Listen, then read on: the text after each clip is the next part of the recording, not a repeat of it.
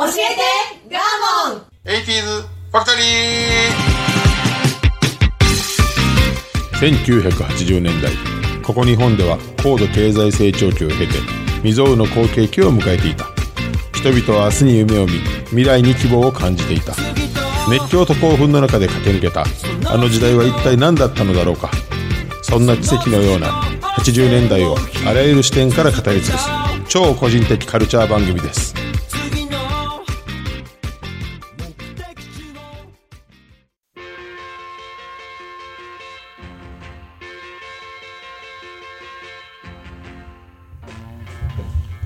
今週も始まりました教えてガーモン 80s ファクトリー私番組パーソナリティガーモンとアシスタントの加藤夏子です。はい、よろしくお願いします。あの、これでもちらっと言いましたけど、はいえっ、と、宇宙では、えっ、と、虫歯がとても困ります。はい。ええ声で言いましたけど、ちょっと。とても困ります。はい。はい。で、なぜかというと、えっ、と、宇宙では無重力空間で宇宙船の中の、えっと、気圧が変わったりするので、例えば詰め物をしてる、歯に詰め物をしてるもののはい間に少しでも空気が入ると、それが気圧の関係で膨張して、神経を圧迫して超激痛が走るらしいなるほど。ですよ。それと、えっと、宇宙空間ではその細菌の、えっと、発達というか、成長度が急速に上がったりすることがあって、虫歯が痛むらしくて酸素ないのに。ねえねでそれをどうやって宇宙のロケットの中ってお医者さんいないじゃないですか。はい。でどうするかというと,、えっと登場前にはい。各、えっと、船員が訓練を受けて抜歯できるようにするらしいので、もし、えっと、僕が宇宙船に乗って歯がめっちゃ痛くなったら、同僚の船員が、はい。私が抜くんです、ね。そうもう絶対嫌やなと思って。もう痛くて我慢ならんかったら。慢ならんかったらあまりにも。抜いてくれって言うんですか？えー抜いてやるぜベイベーみたいな。あのねアメリカ人のね船員がねめっちゃこうハサミガチャガチャ言わしながら。ペンチでしょペンチ。狭いペンチね。恐怖やろ。密室で。俺それ読んでもうロケットには乗られへんと思った。そんな怖い話あります？大した大した病院の知識もない人が横で抜くんやで。まあ麻酔の知識もあるんやろうけどね。いやもうプロフェッショナルですからね。もちろん。そんな怖い話ないわって最近新聞の記事で読んで。びっくりして野口聡一郎さんやったっけ、はい。が、うんあの質問に答えてました。うーん。まあ虫歯がない人だけ行くんかなと思ってましたけど。そあそうですよ。もちろん乗る前に完全に直さないと乗れないんですって、うん。歯は。そりゃそうですよね。もういや全身で。まあもちろんねいろんな健康チェックはあんねんけど、で向こうでそれこそ虫歯になっちゃうこともあるってことですよね,、まあねもちろんね。菌が動いちゃうから。もちろんもちろん。で実務に、あの支障をきたすのは虫歯やってやっぱり。歯が痛いとどうにもなれへん。まあね本当の痛い激の痛なんですってな歯の後ろ脳ですからね。でそれ神経の圧迫具合がその膨張とかでなるからも怖いわ。うたまらんらしいですよ。まあでも宇宙に行ってる方が危ないですからね。まあね、でも死に直面しようが何しようが多分歯の痛さの方が勝つと思うよ。本当に？人間っていやそうやと思う。もう明日死ぬからって言っても今日多分歯医者行くもん。本当に？いやそりゃそうでしょ。私行けへんから。いや多分行くよねああそう。明日死刑やとしても歯は今日治えさんとね。宇宙空間でうわ戻られへんって歯痛かったらどっちが？そら痛ーって歯になるよね。いててってなるわ。歯医者歯医者ってなる。じゃあがもう地球に寄ってください。そうですな、はい。ではスタートいたします。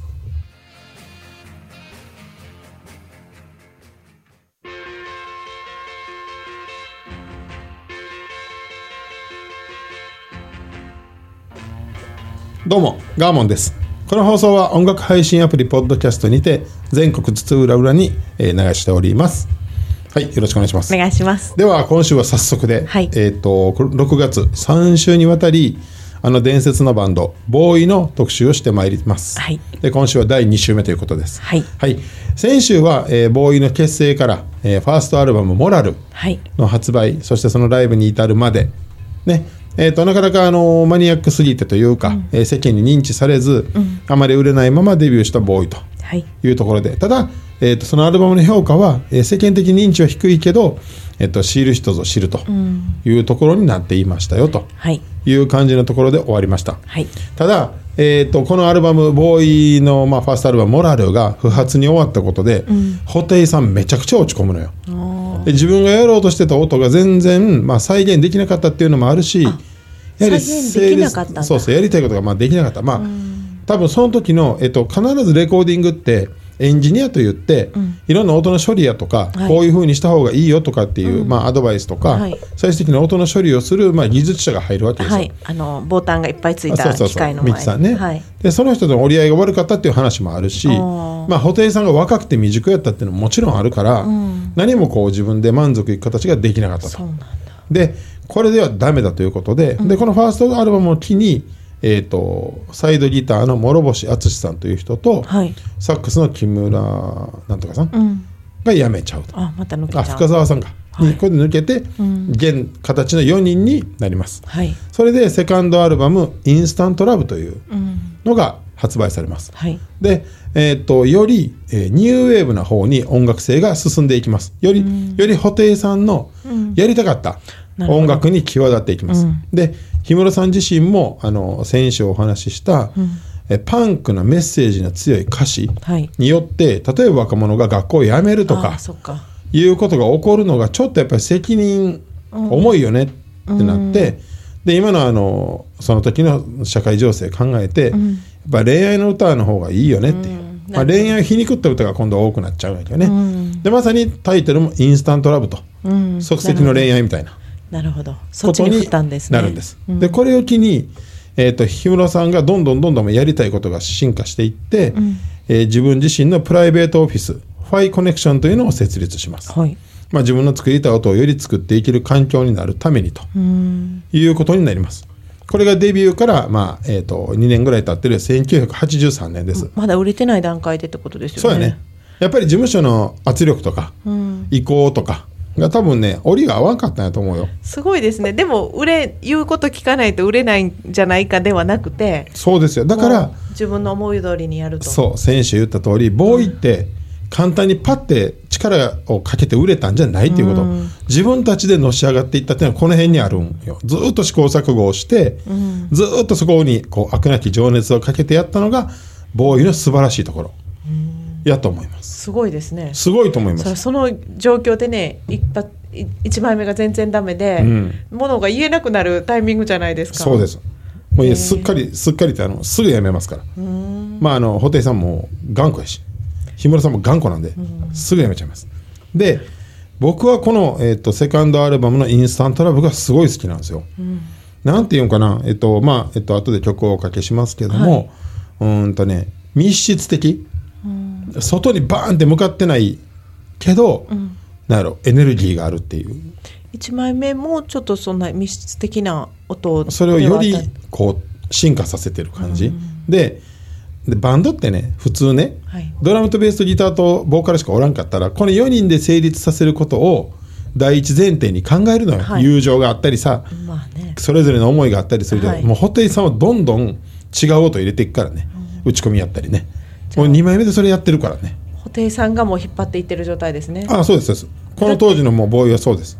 だって氷室さんが引っ張ったんですよね。氷室さんが事務所所属しててちょっとでそんぐらいやっぱりだから結局布袋さんが出してくるものに、氷室さんは納得いってたんやと思うよ。なるほど。彼のこの奇抜なアイデアを生かさない手はないって思ったんちゃうかな、強いですね。でも一発目当たらなかったのにでも、まあ、当たらなかったって言ってもやっぱり世間のじわじわ話題にはなってるんでねやっぱり作ってるものはすごく先鋭的やったんですよ。なるほど、じゃあもうこのこっちを押し出していこうって思えたんですね、おで互いに。確かこの頃に布袋さんの代名詞ともいう、あのギターのね、はい。白と黒なの、はい。迷路のような,、はい。なん幾何学模様のようなが多分使われ出してるはず。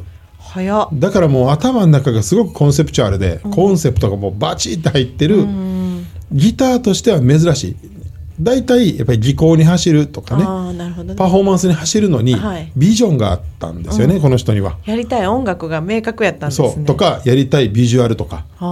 全部できてたはずこの当時から。何も布袋さん今と変わってないんでねうんずっと見てる僕としては。天才が認知されるのが時間がかかっただけやと思う。なるほど。はい、で「インスタントラブ」っていうこのアルバムに関しては後のライブでずっとやる曲も非常に多くなかなかあのやっぱりいい曲ができてたんやなっていう。でその中で僕が好きなのをちょっと聴いてみていただきたいと思います。はい。で1枚目と比べてみます。1枚目とは全く違うスローテンポな8ビートの「マイハニーという曲があって、はい。はい、ぜひ一回聴いてみてください。どうぞ。「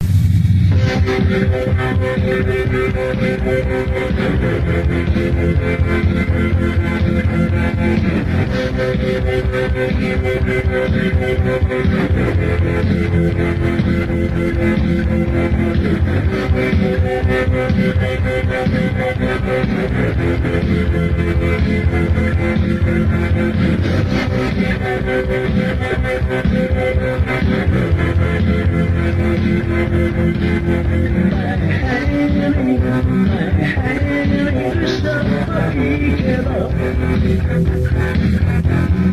Thank you. honky. My honey, my honey, I'm My baby, my baby,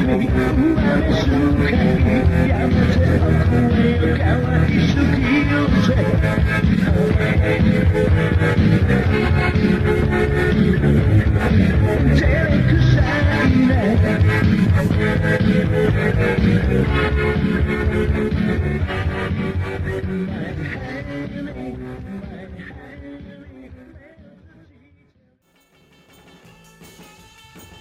はい。こんな感じでちょっとまあマージビートみたいなゆっくりまあ8ビートをしっかりメロディー乗せるみたいなね、音楽にホテイさんっぽいですね。ね。あ、ホテイさんって思いまでした。この辺からまあ、ファーストアルバムでも音楽批評家たちから言われててんけども、はい。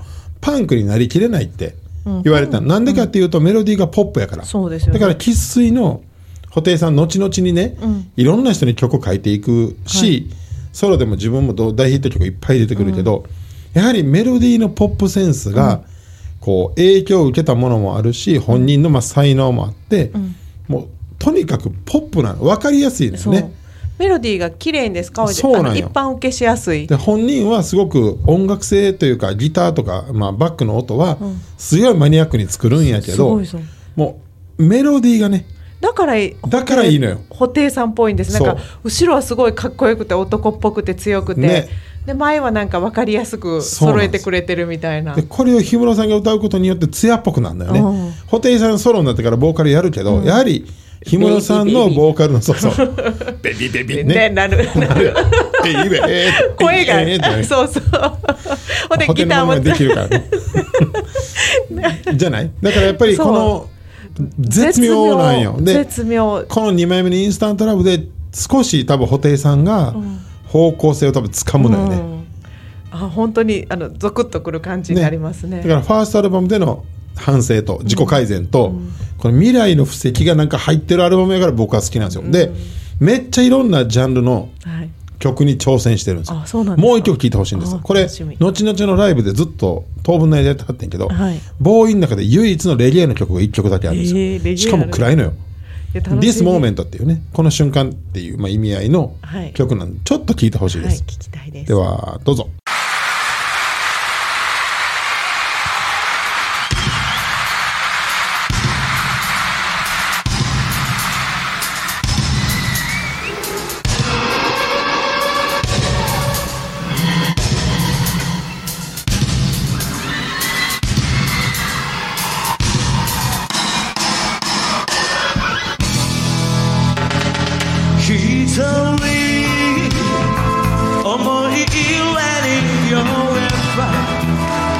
心を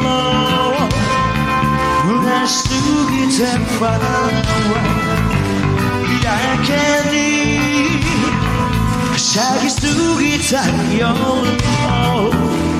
今は思い出してるしな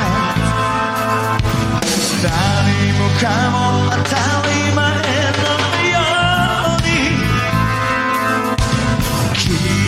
まって気づけば一人さそんな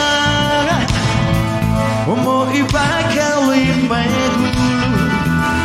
るやけにさえない日だせ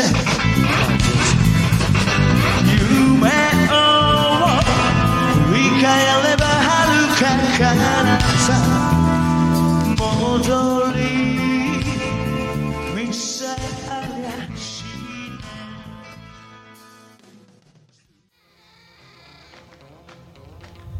もう大好きな曲なんですへ面白いですね。重いねうん。でこれねえー、とアルバムの2枚目、はい2枚目ってバンドの中で結構大事で、はい2枚目でこうブレイクしようってみんな狙うんやけれどもここにやりたいことをふんだんに入れるボーイもすごい僕は好きですねうん。売れ売れようとしつつ挑戦やめへんみたいな、うん。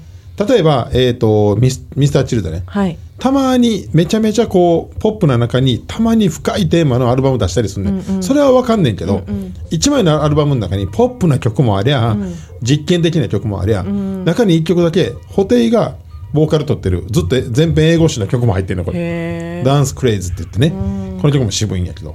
なかなかこのなんていうのえ一枚のじゃあアルバムの中でこうバランスをとって聞き応えがあるものにしてるっていう感じしてるようには感じひんのよね。入れたいもの入れましたみたいな。これどう？これどう？みたいな感じ。これもやれます。これもやります。やってみましたみたいにまあ感じるけどね。なるほど。でその頃のガーモンはですよ、はい。えー、と高校生のガーモンはですよ。あれ？ここなんね大丈夫？ちっちゃ大丈夫くなってない？大丈夫。大丈夫あ大丈夫。え興味が減ったとかじゃないですよ。あそうあそう。です大丈夫。神谷がもうやめたいから下げたんかな。急急にローカルなガーモンの話になってから。翻ってガーモンの瞬間にボリューム下げたんかと思って。だ大丈夫大丈夫。こうなったらプロやね。プロですね。ブレイク中かとえっと、まあ、先週と影響を受けた久保君に影響を受けるとともに、周りからもボーイやばいでみたいな話が流れてきてもうそうなるんだ。その時になんか急にねはい。滝に打たれたように、ん。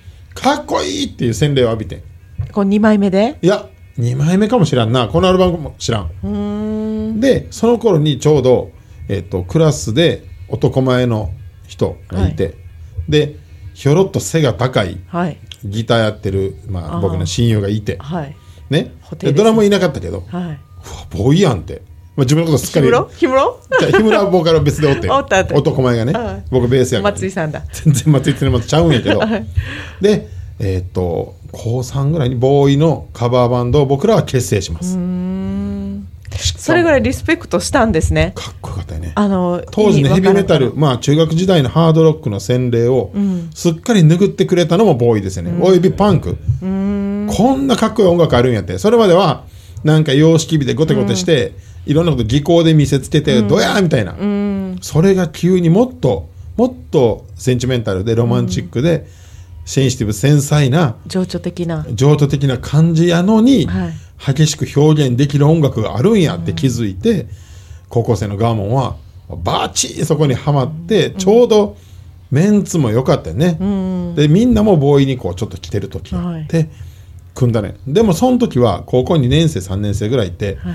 えっと、世間はバンドブームでもう大体女子はレベッカのコピーバンド。はい。男子はボーイのレあボーイいっぱいおったんだ。いっぱいおったよそこら中に全員ボーイやったの。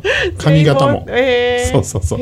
髪をね逆立てるメイクをするっていうのボーイが最初やったんよもうテレビでは音楽番組にボーイは出てない出てないでまもちろん。それなのに学音生は。楽雑誌とかやっぱりあの情報はな。そうやっぱり。テレビじゃなかったんテだレビのあのいわゆるライブ特集とか夜に夜中にやってるやつとかには出てくるよ。うん、でもマイナーなんだ。マイナー。え夜の世の中はオ。アイドルが出てる時ですか？ジャニーズの時。まあもちろんやし、うん。えっ、とあ違う。普通に演歌とかも売れてるし、うん。うんとそうやね。歌謡曲先生やねまだ、はい、うん。へえ。でいよいよバンドがちょこちょこ出学てき生のだってまだすごいな。まだバンド悪いみたいな時代やからね。まだちょっと。えでもほ大体はまあテレビに影響されるもんかと思ったらそうじゃないんですね。テレビのそのちょっと早い情報番組とかに出るのをさい探して。当時エアチェックとかでラジオやったらゲスト出るのをチェックして録音したりして必死に探してたもん。ですごいな学生。あの頃の音楽雑誌はもうバイブルやったの僕らの、でインタビューをもう隅から隅まで読んでそのメンバーの精神性を感じながら音楽を聴くっていうのが当時のロックの聴き方だったのよ。だから余計生活に影響してて。うんで彼らがかっこよくないとするものは僕らもやったらあかんねん。なるほど。じゃあテレビじゃなくてその、そこやったんですね。そうなんですよ。で話はどんどんずれんねんけど、うん。僕めっちゃショックやったことがあって布袋さんってまあロンドンイギリスの音楽がまあ大好き、はい。ね、そんなイメージ。影響すごいのよ、うんうん。でそこに派生してファッションも,、もうすごく英国寄りなのスーツ着て。スーツ着て、はい。で例えばズボンの丈とかね。あ短めですね。そうそう、ん。あのシャツの袖とかねすごいこだわらはる人、はい。で僕らもそれは影響を受けてて、服の着方ってそうやんなって思ってた布袋さんが、はい。だいぶ経ってソロになる前ぐらいかな。うんソロかな。一発目ぐらいかな、急にジーパン履いたんよ。へでスニーカー履いた時があってねへえいやええやん別に。別に布袋さんだって履いたってええやん。いや布袋さんが一番こだわってそうなのに。いやなんかそれ見た時になんかショックやったよね。あなどう言ったらいいんやろね。その革靴やめたのがちょっとショックやったのね。布袋さんなんやったろ。うスニーカー履いたのよね。多分それはもうもちろんそのいろんなスポンサーもいてはるからさ。ああそのせい。それはもうそうやんか。お仕事の媒体やねんか違う音楽しだしたとかいやいやまあそんなんでは自由になったんでしょうけどね。そんくらい、えっと彼らが発信する情報は、情報じゃなくって、もう一個一個そう生き方やったの。うんがボーイだったの。へえほんまに。本物やったんですねボーイってそう。ねでたまたま僕が組んだそのメンバーがボーカルもすごくメッセージ性の強い彼でね、生き様もね、でギターは本当に技巧派で上手で、ファッショナブルで、うん。でドラムはまあちょっとドラムまあそれタイプじゃなかったんやけど、一気に校内で人気が出てしまって、はい。自分で言うのもなんやけど、うん。めちゃくちゃ人気が出てしまってうちらのバンドが、えー上手だったんだ。うん近かったんじゃない、模倣できてたんちゃう、うんうん。今で言うとね、所詮コピーやからさ、えいっぱいおるボーイの中でも、まあ、何バンドかおるボーイの中でね、うん。まあ、そんぐらい真摯に向き合ってる自信はあったもん。持ってたいとか思ってやってなかったもん、あボーイが好きで、ん。ボーイの初期の頃のこのまあ攻撃的な姿勢が好きで、ん。そこをずっとカバーしててね。で、卒業の頃にはライブハウスを借りてやったりすると本当に100人以上来たの。へえボーイのコピーやのにやで、すごい。まあでもかっこいいってなってましたよね、まあ、もちろん学校中の後輩たちが来てくれたわけやけ先輩かっどこいいが。100人超えてたと思う。へええっと、大阪の心斎橋のベアーズというちっちゃいライブハウスがあって、はい。三欠になったへえで一回ライブストップになったのよ。あもう一回換気しますって言って危ないでこのままやったら死人が出ますみたいな。えで自分たちで企画して？あれ自分たち企画したんやろね多分。へえすごい。勘違いするような。すごいすごいすごい。勘違いしたよ、ね、えチケット売るの？そう売るの。えー、すごい。手売りやけどね。すごいまあ、ほとんどもう上げてたんやと思うけどうん。覚えてないけどとにかくすごい来たよキャーって言われる。キャーって言われるよ。ボーカルが。ボーカルだとな。ギターが。キャーって言われるベースあかんかった。ですでそれはちょっと男ばっかおった。俺の周りには男ばっかおったから、ね まあ、そんなこともありつつ。コンコピでそのえっと行ったり来たりじゃなくてもうこの弾き方なるべくも真似して。ねなるべくやってましたよね。へえ。なんとかギリギリまでね、んうんはい。そんくらいだから全部スタイルも近づけたっていうか、ん。やりましたね、うん。はい。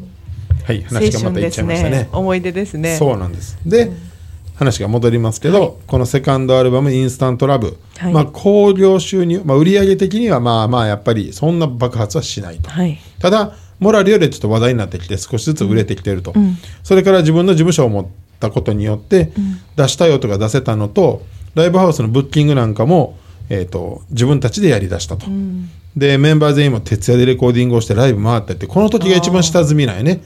ボーイにしては。だってこれ1983年なんよ、1988年にもう解散してるからね。へー。5年前にこんなことしてるからまた土佐回りみたいな本当にちっちゃいライブハウスを回ってるの。え100えそれこそ100もう200人キャパぐらい。へえで自分で運転して回るような勢い。そうですそうです。あえ雑誌には取り上げられるけどそうそうそう。そうもプロとはまだ言えない。いやいやもちろんプロやねんけどそのまあメジャーではバンド自体がそういう扱いじゃなかったんで。うんそのスターダムにはいかないよね。今みたいな音作っててもそうよ。かっこいいですよね。そうですよ。へえマニアックやなって言われてたのよね、で、えっとこの次にまあえっと事務所契約切られますレコード会社から、うん。自分のところの事務所はあの営業事務所なんで、レコード会社の契約をここで切られちゃいます。はい。で新しいレコード会社と契約するんやけれども、実はこの時にもう本人たちは排水の陣で、もうこれこけたらやめようって言ってるのよ次のアルバムで、サードアルバムで。お金ないってことですよね。お金もないしだってもうそうそうそう売れないかったらどうしようもないよねっていうので、排水の陣で作ったアルバムが3枚目の「ボーイ」っていう自分たちの冠を冠したアルバムが出るんです。最後かもしれんボーイ。でこの時に氷室京介さんが、えっと、クルー京介、あクルーや凶暴の京じゃなくて、狂った京の字から、京都の京に氷室京介さん改名するって、まあ、これは多分そういうこともあったんでしょう、メジャーを考えるとちょっとクルーはあかんやろなとと。とかっていうのもあったんやと思う、でこの時に、まあ、事務所そのレコード会社も取り付けて移籍してもう渾身で作ったのがボーイやねんけれども、ここで外部プロデューサーを入れようっていう話になるねほうほうほう。ちょっとよりメジャーな音を作ろうと。なるほど。言うこと聞いてみようと。そう。ここで後にめっちゃ影響を与える佐久間正幸さんっていう人が正秀さんっていう人がプロデューサーに入んねん、佐久間正秀さんすごいよ、はい。はい。後のジュディマリーとかグレーとか、えーずっと大ヒットバンドをどんどんどんどんプロデュースしてるプロデューサー。本人ももともとバンドマンです。この当時はどうやったんですか？実績ありの人やったんですか、うんとはい、もともと大ヒットバンドからプロデューサーに移ったばっかりなんで、うんプロデューサーとしての実績はそこからなんでしょうけど、うん。センスはもうこの人抜群やみたいな抜群。佐久間正秀さん有名。もうちょっとあの早く亡くなったんだけどね、で、えっとこの出会いが布袋をもう今の形に進化させたの。えーまだ出来上がってなかったんだ。で佐久間正秀さん曰く、はい。えっと条件としてはい。ドイツのベルリンでうん。レコーディングさせてくれんねやったらプロデューサーになるってレコード会社に突きつけたの。なんでかっていうと、うん。メンバーとパッと初見で会った時に怖すぎて風貌が。あやりたくないなと思ってうん。断る理由として予算のかかるドイツのレコードうん。レコーディングスタジオ借りてくれってわざと難題突きつけたら、もうレコード会社が喜んでもって行こう行こうってなって。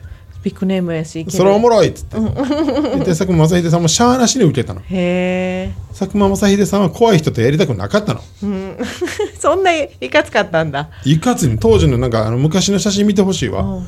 布袋さんももうちょっと狂ってるからね、うん、切れてる感じがして、うん。っていう感じやったんです。なるほど。でもこの、えー、と佐久間正秀さんと組んだことにより、んレコーディング技術とか、えー、と売るための楽曲作りとか、うん。ポップとは何かみたいなことの洗礼を受ける。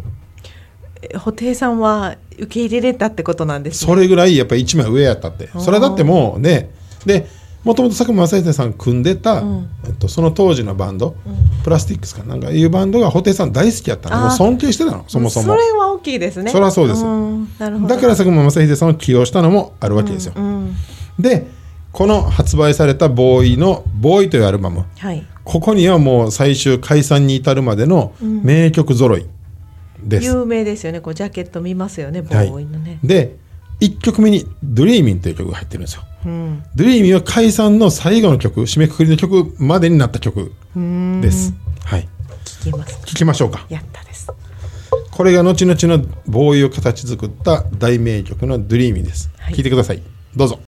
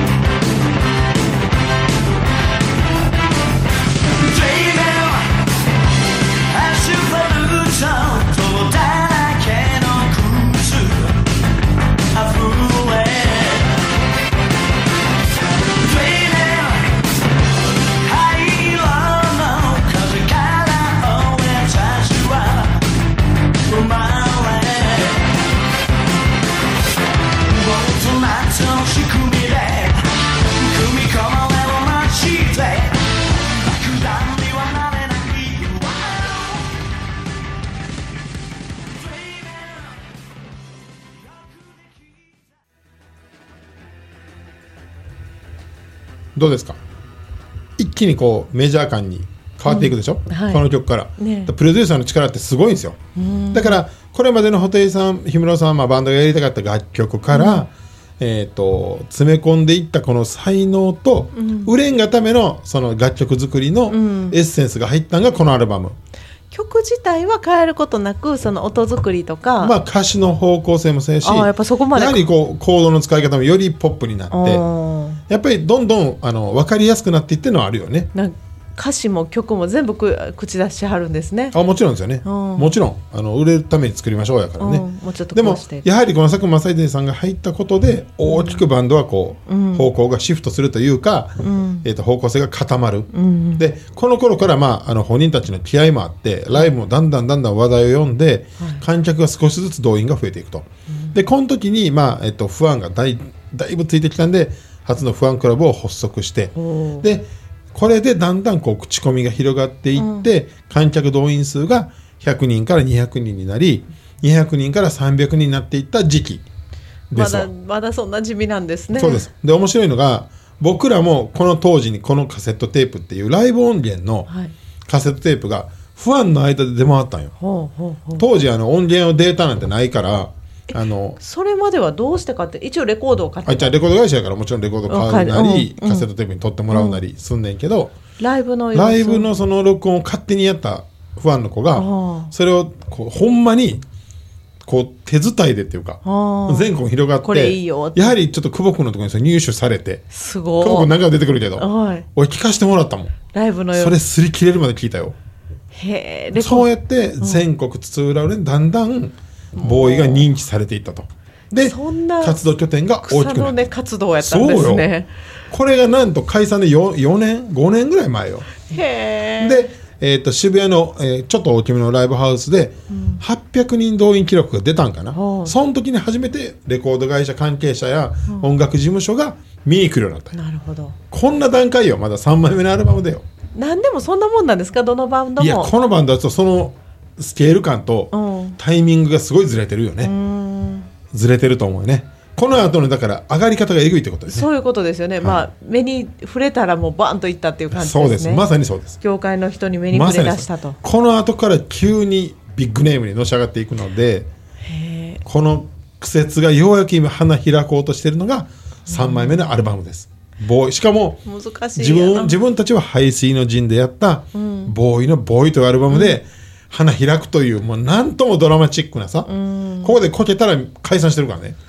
ねこの瀬戸際をずっとボーイは言ってるえもよう自分らからしたらもうやれることは全部やり尽くした感のある今っていう感じですよね。そう順番にね、うん、そうですよ。もう自分らの持ってるものはと。でここからまあ人にこう佐久間さんにこう調整してもらいながら。そうですよ。レコード会社がもうちょっと入れようと外部を。うんでも佐久間さん怖いからやめとこうって言われてるから やめられてたらこれもなかったわけで。えその才能あんまり最初には感じなかったってことなあそうのみたいな。でしょう歌謡ね。曲っぽくすぎてうん。売れへんかもなってあ佐久間さんでさんや思ったらしい。メロディーがちょっとちなんか軽いねみたいあ逆に嫌なすごくない？そんな感じやのよ受け止めは。だから大変。氷室京介さんの彼女の手渡した RC サクセッションのチケットがなかったらないでしょうし、銀座で再会しなければ、あの六本木か氷室さんと布袋さんがねないでしょうしいやそのっ間諦めずにやり続けなかったらなねそこでバーンって売れてるわけじゃないですもんね。これがちょっとボーイの歴史としてはいや皆さんがあんまりしな知らずで余計素敵に見えます。深いですよ。本人たちめちゃくちゃ音楽に真摯ですよ。ずっと。面白いですよね。いや見る目がまた変変わるでしょう。上がります。そうなんですよ。元からいい印象でしたけど。そうなんですよ。ということで来週いよいよはい。完結編になるのかどうか。いけますか？交互期待。3枚目までいった。全部で6枚出さそうれたんです、ですね。おかしいな。交互期待です。はい。はい。今週はここまでです。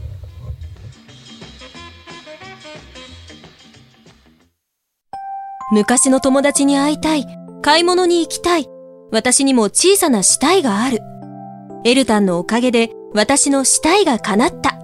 エルタン介護保険適用外の生活の困ったをサポートします。ネット検索はエルタン高齢者。尼崎からサポート拡大中。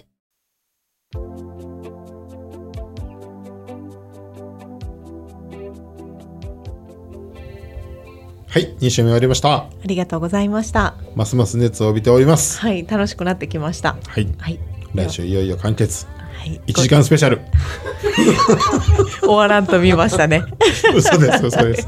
なんとかまとめたいと思います、もう今どんどんあのこのラジオのファンが離れていってますから。長。ね、熱を帯びれば帯びるほど離れていくあっていういつものパターンなんで。ご意見いただきたいと思います、はい。ツイッターお願いします。はい来週頑張ります。それではさようなら